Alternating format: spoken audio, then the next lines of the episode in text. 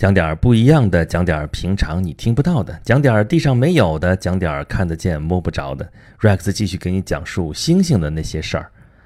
啊，咱们前边讲的巨蟹座和狮子座的时候，我们都说了啊，这两个星座从星座故事上来讲，其实都是配角。那主角是谁呢？对吧？这俩一个螃蟹，一个狮子，他们都是为了成就另外一个希腊神话里边最著名的。人物的英名啊是谁呢？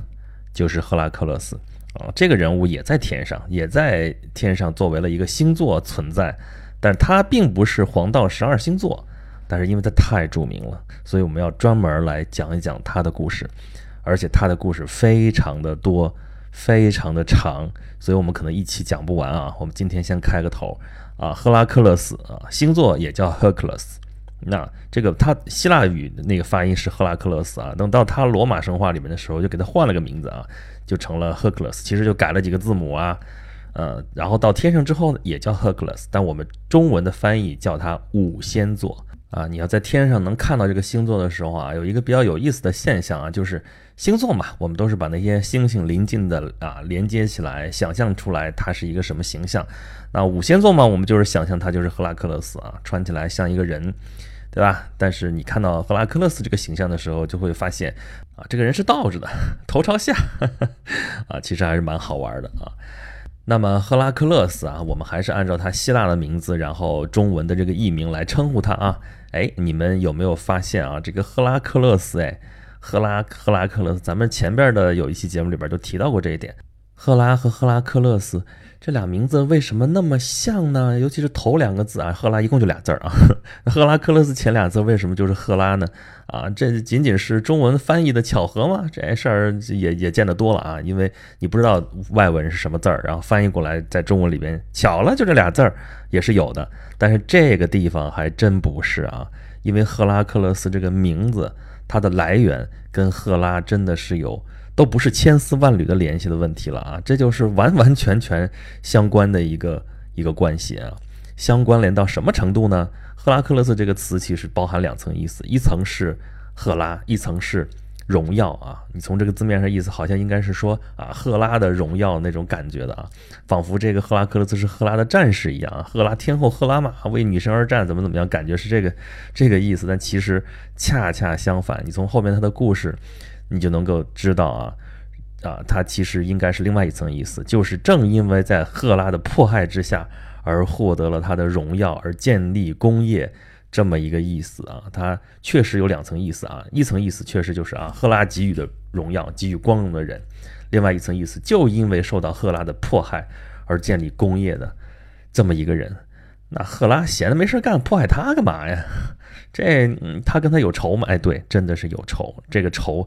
不共戴天 之仇，这个咱们其实这种仇，咱们前面的节目里边就在咱们这个演讲训语里面讲过好多好多次了，就是因为赫拉克勒斯他的出身不好，怎么个不好法呢？啊，这个赫拉克勒斯虽然被称为大力神，但他其实本来不是神啊，他是半人半神啊，他是神和人的儿子，而且他是宙斯的儿子啊。如果你听过前面的演讲星语的话，就知道这是一个。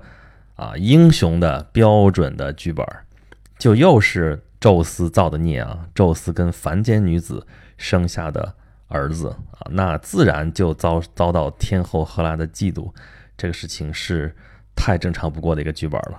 啊，但是如果就简简单单这样的一个剧本的话，那也成就不了赫拉克勒斯他的一个伟大的故事啊。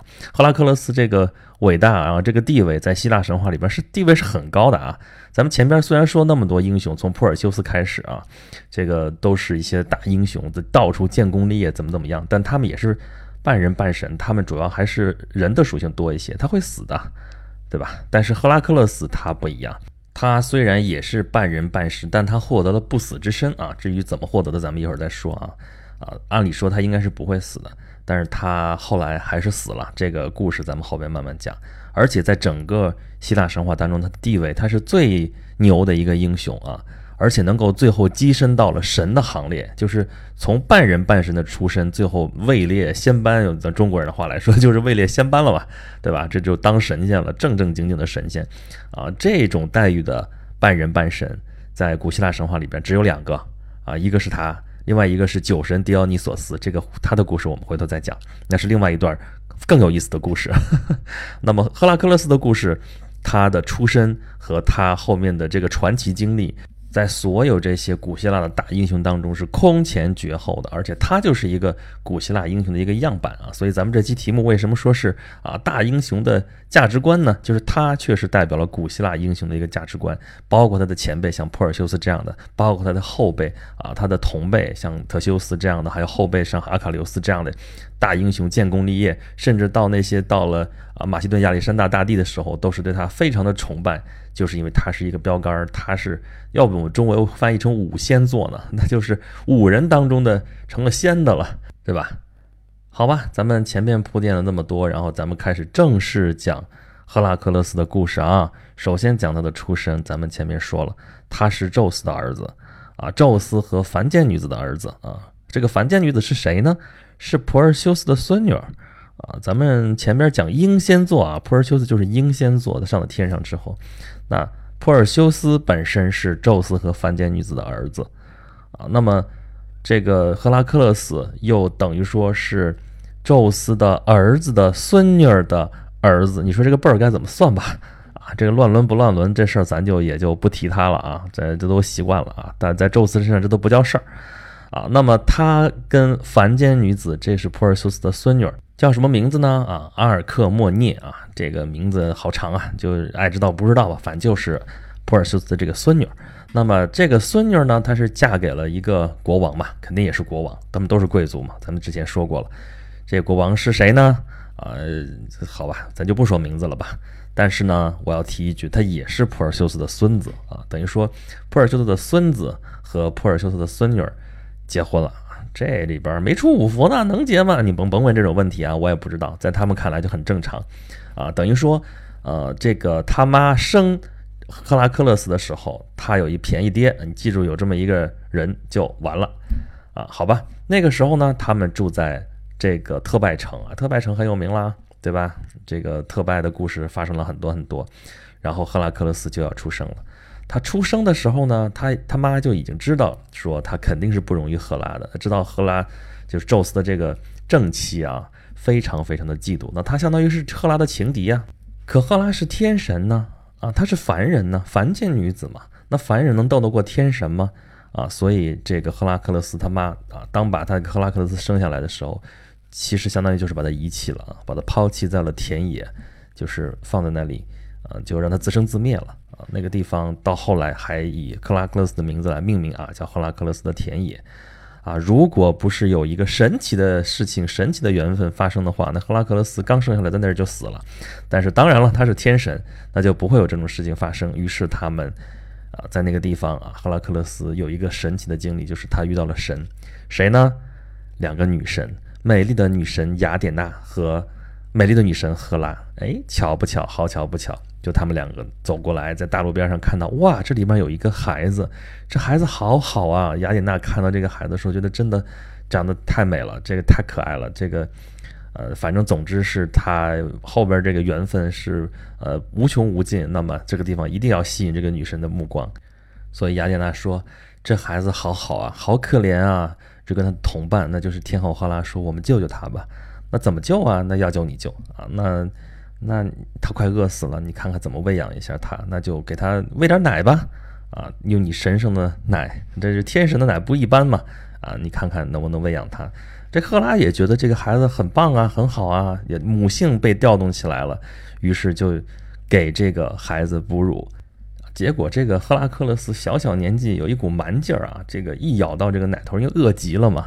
啊，就开始贪婪的吮吸啊，一直把赫拉的这个乳头就给咬疼了，然后赫拉就吃痛嘛，然后就把它扔到地上去了，就不要再喂它了啊。这地方有一个典故啊，就是从它乳房当中溅出来的这个汁乳汁啊，后来就形成了啊一个乳之路啊，Milky Way。哎，这个词是什么？就是银河啊。之前有一个段子啊，也不是段子了，是一个真事儿啊，说翻译说银河有人写文章说，银河在西方被称为牛奶路啊，叫 Milky Way。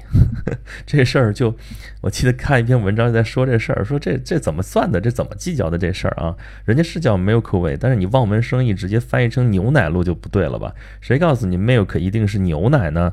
啊，事实上它不是，事实上的典故是赫拉被赫拉克勒斯咬痛了那个乳房，流出来的乳汁形成了这个银河，所以它是奶露不假。但它不是牛奶露啊，这个赫拉不是牛啊，所以你看天神这一举一动啊，都影响到天上的这个星辰变化，而且而且银河这可不是一个呃很小的一个东西啊，在天上还是很显眼的啊。那么赫拉克勒斯，你别小看他吃了这几口奶啊，吃了这几口奶之后，就足以让他变得与众不同了啊，他就开始变得力大无穷，一个人顶几十个人的力气啊，而且他拥有了不死之身啊，他开始变得不朽了。啊！但是就就吃了这几口，那那小孩也长不大，对不对？那雅典娜依然是可怜他，就把他又抱起来。但他自己是天神，他又不能直接去抚养这个孩子，那怎么办呢？就只能找人代养。那他就走到了附近的城里面，那附近的城就是特拜城，然后就找到了。那这孩子嘛，神你找的时候也不能找一普通老百姓去交给他养，那也得找给当地的贵族。那当地的贵族就是当地的王族，那交给谁呢？交给王后来养。王后是谁呀？王后就是阿尔特莫涅。那阿尔克莫涅一看，哎，这不就是我孩子吗？太高兴了，这神交给我来抚养，这就是我的孩子，那太好了，所以就高高兴兴的就把他养起来。等于说，啊，阿赫拉克勒斯他的母亲为了惧怕他的情敌来害他的孩子，然后把他的孩子抛弃了，结果又被他的情敌给喂养了一下，然后还抱回了自己的宫殿，然后他又可以养起来了，就是这么传奇。但是天后赫拉又不傻，对吧？你能蒙骗他一时，你可蒙骗不了他一时的。事后很快的就反应过来，说啊，我放过了这么一次这么好的一个复仇的机会，那不行，我得补过来。所以呢，啊，他就派了两条毒蛇过来，想要咬死赫拉克勒斯啊。这个看护他的这个女仆也发现了，他的乳乳母也发现了，啊，他爸就是那便宜爹，还有他妈也都发现了，但是干着急没办法，看着那个蛇，啊，就去咬赫拉克勒斯。啊，这个大家都觉得这事儿这回可完了啊！可是克拉克勒斯是谁呀？他可不是一般的小朋友啊！他看到哎，这来了两个小软长虫过来，挺好玩的，就把两条蛇给抓起来，而且把它给捏死了啊！就是说他在襁褓当中的时候就干了这么一件吓死人的事儿啊，把两条要咬死他的毒蛇啊，赫拉派来刀给捏死了。那这回可炸了窝了！大家一看啊，这个话都不会说的小孩，路都不会走，就就已经能把蛇给捏死了。那将来那肯定是不可限量啊！啊，他那便宜爹也非常高兴啊，他不觉得这事儿是神给他戴绿帽子啊，他觉得这是神赐给他的呃礼物啊，一种赠礼啊，非常非常好的一件事情啊。啊，他感到很欣慰啊，这就到处去找预言家啊，说将来这个小朋友那个前途不可限量啊，这个将来他杀死多少多少小动物啊，大动物，各种各样的其实就是怪物嘛啊，与民除害，然后呢还跟巨人斗争啊，将来经历过人间的多少多少苦难，最后能够享有神的待遇啊，获得永生，并且可以跟青春女神啊，永远年轻的青春女神赫伯结婚。这个就是前途真的是一片光明。于是他这个便宜爹就是，那就好好培养他吧。这个就是将来成长起来时候，就给他进行了最好的教育啊。这是完全是按照一个希腊古希腊的这种英雄来培养的啊。啊，这个便宜爹亲自教他驾战车啊。咱们说嘛，那时候人骑马其实骑的不太溜，因为没有马蹬啊，所以说就是驾战车啊，马拉的那个战车。中国春秋的时候不也用那个马拉战车嘛？战车几百胜多少胜？所以这是必备的技能啊啊！然后找师傅来教他怎么张弓射箭啊，再找师傅来教他怎么打仗啊，拳击啊，然后再找他找师傅来，哎，这师傅找的这回咱们之前讲过啊，就是双子座，双子座不俩吗？伯利丢克斯和卡斯托尔。就找的卡斯托尔教他，就是穿上盔甲怎么去全副武装去作战啊，这个是双子座跟这儿有交集了啊。然后呢，还找了阿波罗的儿子来教他唱歌，哎，所以说你可以知道啊，这个那时候的贵族教育是非常全面的啊。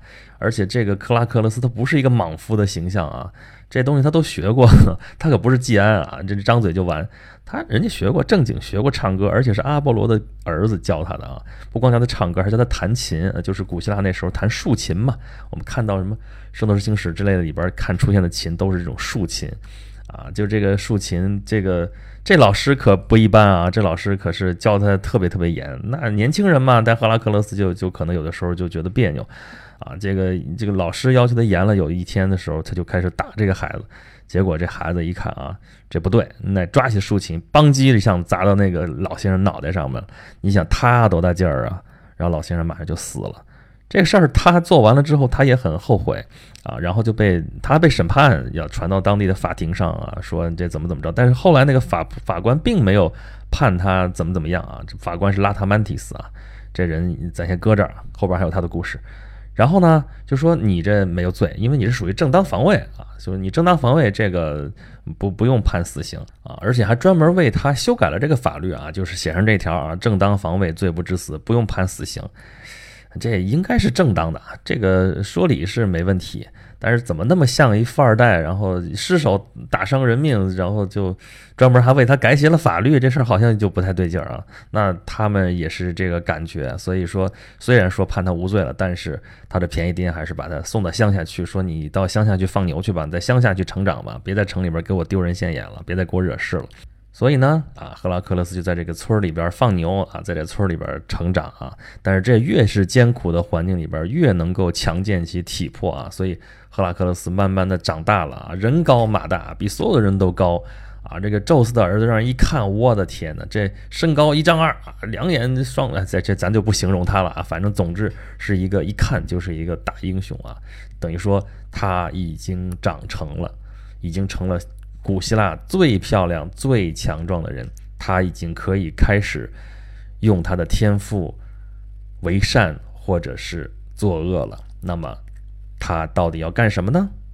这就是他的一个人生的十字路口啊！这个地方其实特别特别的一个典型的就是一个年轻人的成长啊。我们成长的时候也有这样的十字路口，说啊，我开始啊长本事啊，我开始教育啊，受教育。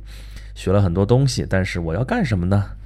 赫拉克勒斯就面临这样的选择啊，就是他就，但是在古希腊神话里边讲他的故事的时候，就用了一个特别形象的一个故事来讲，就说他离开了那些牧童，离开了那些放放羊放牛的那些人，那个就是大部队吧，然后他到一个安静的地方，他要去想一想，说他人生道路应该怎么走。这个时候呢，他看见有两个女人过来了。啊，这一看就是俩女神嘛！啊，这个女神 A 就是高大美丽啊，高贵彬彬有礼啊，穿着雪白的长袍，就这样啊，温文尔雅，端庄秀丽。然后另外一个呢，女神 B 啊，这就是艳丽动人啊，这个也是皮肤雪白，上面啊擦了香粉，喷了香水啊，这个非常的漂亮，非常的迷人啊。然后呢，这个女神 A 还没有说话的时候，女神 B 先说话了，说：“那个赫拉克勒斯，我知道你现在还没有决定你生命当中究竟要走什么样的路，你选我吧，啊，选我，选我，选我啊，选我吧。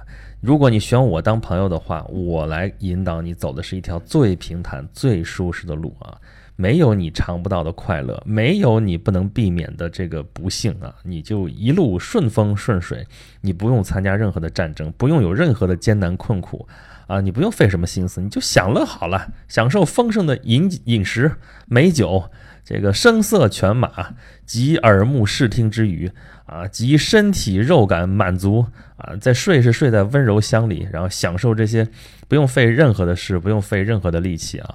如果你这个条件不具备的，不具备没关系啊，所有的这个其他人的这个体力啊、脑力劳动的这个果实，都是由你来享受的。对吧？然后你可以占有这一切的劳动果实，然后这个利用任何人或者任何东西来满足你的享受，啊，这个这个赫拉克勒斯一听一听啊，还有这事儿，你你你你叫什么名字？这个女神 B 说啊，我的朋友管我叫幸福啊，这个我的敌人他侮辱我说叫堕落的享受啊啊，但这个时候女神 A 就说话了，说。啊，你听我的吧，我知道你的父母，你的这个才能啊，你所有受的这些教育，啊，你所有这些教育受完了之后，你就是为了去这样去享受的吗？啊，如果你选择我给你指的路的话，你将成为一切的善良和伟大的事业当中最最卓越的人物，你将获得的是你的荣耀啊，你的这个大家众人都敬仰你啊，但是我没有什么快乐可以给你啊。我会告诉你，神灵啊，希望你这样的人类来做什么事情。你不经过艰难困苦，你不经过努力的话，神是不会让你有所收获的啊啊！你要想让神灵来帮助你的话，你必须要敬神；你如果想让你的朋友来帮助你的话，你必须要爱你的朋友，你必须帮助他们啊！如果你想让你那个全城整个城市的人啊，都整个城邦都对你尊敬的话，你必须要为他们服务啊！如果你想让全希腊人都称赞你的美德，你就必须要成为全希腊人的恩人，你要为他们服务啊！如果你想要这种收获的话，你必须要去耕种。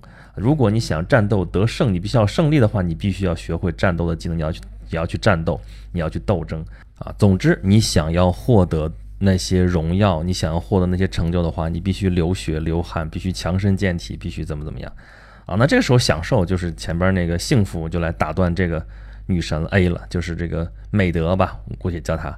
说你，你看你想啊，你想获得这些美德，想获得这些荣耀啊，这些东西多费劲呐，艰难困苦啊！你要为什么要选择一条难走的路呢？啊，同样有一条这么方便的路在你面前，你为什么不走呢？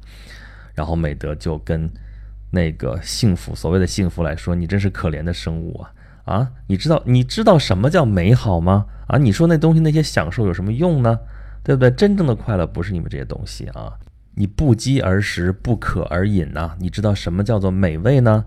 啊，你不知道什么叫做匮乏，你怎么能知道什么叫做满足呢？啊，你那种东西满足了之后，那种享受，你只能穷奢极欲啊，你只能追求刺激，追求更刺激，那换来的是什么呢？换来是一次一次更加的空虚，反而是你说，你看像我这样的，如果我按我指的这条路来走的话，你将获得你周围朋友、你周围的这些所有人对你的一个信任，对你的支持，啊，对你大家都都都敬仰你，都来夸奖你。那么你在活着的时候，你获得荣誉；在死的时候，大家会纪念你。你说这条路会不会更好一些呢？那么，所以他们说完这些话以后，这两个女神就消失了。但是赫拉克勒斯他独自一个人，他就做好了他的决定，他要追求美德。啊，当然这个故事一听就是预言式的啊，太直接了，太直白了。这个就是完全就是价值观层面的上的一个直接的一个对话，直接的一个辩论啊。但是你从中可以看出来希腊人的一个选择，他们崇尚的是这种英雄，他们推崇的是这种建功立业啊啊！赫拉克勒斯以前和赫拉克勒斯以后，啊，被希腊人称为英雄的那些人，都是遵从的这个价值观。所以赫拉克勒斯这个人物就非常非常的典型，而且这也是呃差不多唯一的一次，就这么直白的就把这个价值观就这么抖露出来，在这个希腊神话故事里边，这也是绝无仅有的。啊，那么赫拉克勒斯既然决定要建功立业，要走这条啊追求美德的这条路，那就开始吧，对吧？所以他就开始为民除害啊。首先，他要干掉一头狮子啊，这个狮子还不是我们之前讲狮子座那头狮子啊，呃，反正那个时候在南欧这地方是真的有狮子的，就证明了这一点啊。他就去干掉了一个老吃人、危害人的一个狮子啊，就把那狮子皮给剥下来，穿在身上，披在身上。那个狮子脑袋头，哎，所以说有人说他身上这个这个皮啊，这身铠甲，狮子皮的这身铠甲啊，到底是这头狮子，还是后来这个这个后来我们狮子座里边说的那头狮子啊？这个存个疑啊，但是啊，应该这时候就开始有狮子皮可以穿了啊。啊，后来呢？啊，他又领导着他们这城邦的这些勇士们啊，就挫败了邻近的城邦对他们城邦的一个欺压啊。邻近的城邦要求他们供进贡这进贡那，就提的不合理要求，然后他们就反抗啊。反抗的过程当中啊，他们最终是取得了胜利，但是他的便宜爹可死了啊。然后呢，中间发生了一系列的变故啊。这个这个城邦的那个特拜的国王科瑞翁啊，为了报答他，把女儿叫莫涅拉。嫁给了他为妻子，他妻子还给他生了三个儿子啊！记住这个事儿啊，后面有很大的变化啊。然后他妈呢，因为他的便宜爹死了嘛，所以就再嫁，嫁给谁呢？就是嫁给了那个法官拉达曼提斯，就是之前说啊，说他正当防卫把他放了那个法官啊。那么神呢，也是非常喜欢这个半人半神的这个赫拉克勒斯，给了他许多的赠礼，比如说赫尔墨斯，就是咱们之前说的爱马仕，众神的使者啊，给了他一把剑啊。阿波罗给了他的那个。弓箭的那个箭啊，赫淮斯特斯给他那个箭壶，黄金的啊。赫淮斯特斯是那个工匠之神啊，打造的东西都非常的精巧。雅典娜给了他一个青铜的盾，所以众神都非常的喜欢他。然后呢，他跟神的关系非常好，这也决定了他后面的一件事情，就是赫拉克勒斯参与了和巨人族的战斗。这巨人族是谁呢？就是一些泰坦巨人啊，就是蒂姆盖亚的啊，他那一些儿子其实就是上一代的，恨不得上上代的那些神啊。这个我们知道众神之王是宙斯，但他已经是第三代了啊啊！这回反抗的巨人族是这个天神乌拉诺斯和这个蒂姆盖亚生的一堆怪物啊，然后他们就是说要反抗了啊。这个因为他们被压在最底层了，他提出来的他们两个牺牲者，一个就是普罗米修斯啊，被绑在高加索山上。然后一头鹰天天吃他的那个肝脏啊，就是一直忍受这样的痛苦，因为他是不死之身啊，啄完了之后长出来，长出来接着再啄，啊，然后还有那个像阿特拉斯，咱们之前也讲过，背负苍天啊，一直在那儿背着沉重的这个整个的苍穹啊，也是一直在那受苦，说去吧，我们这些巨人们都是我们的孩子，然后我们要推翻宙斯的统治。啊，这个他们这些巨人族就像那个俄林波斯山 （Olympus） 山上去进发的时候啊，那个宙斯也在纠集他这些众神啊，就是他的兄弟姐妹、他的儿子、他这一代的神灵啊，就是正当年的这些神啊，要阻止这个巨人族的这样一个进攻。所以呢，他们就调集了这些众神。但是有一个神谕说，啊，这个要想取得最后的胜利，他必须在这些众神当中有一个凡人加入进来。才能最终真正的战胜巨人族。那么宙斯就把谁调来了呢？就是赫拉克勒斯啊！在赫拉克勒斯来之前，这些又是战神又是太阳神，就是对这个巨人族虽然造成了很大的损失，但是别想杀死任何一个巨人族。但是当赫拉克勒斯一来啊，他一出现，这些人这些巨人啊，就该死的就死了。啊，所以赫拉克勒斯是帮助这些天神、这些众神一起打败了巨人族的这样一个进攻啊，稳固了俄林波斯山。而他获得了怎样的一个荣耀呢？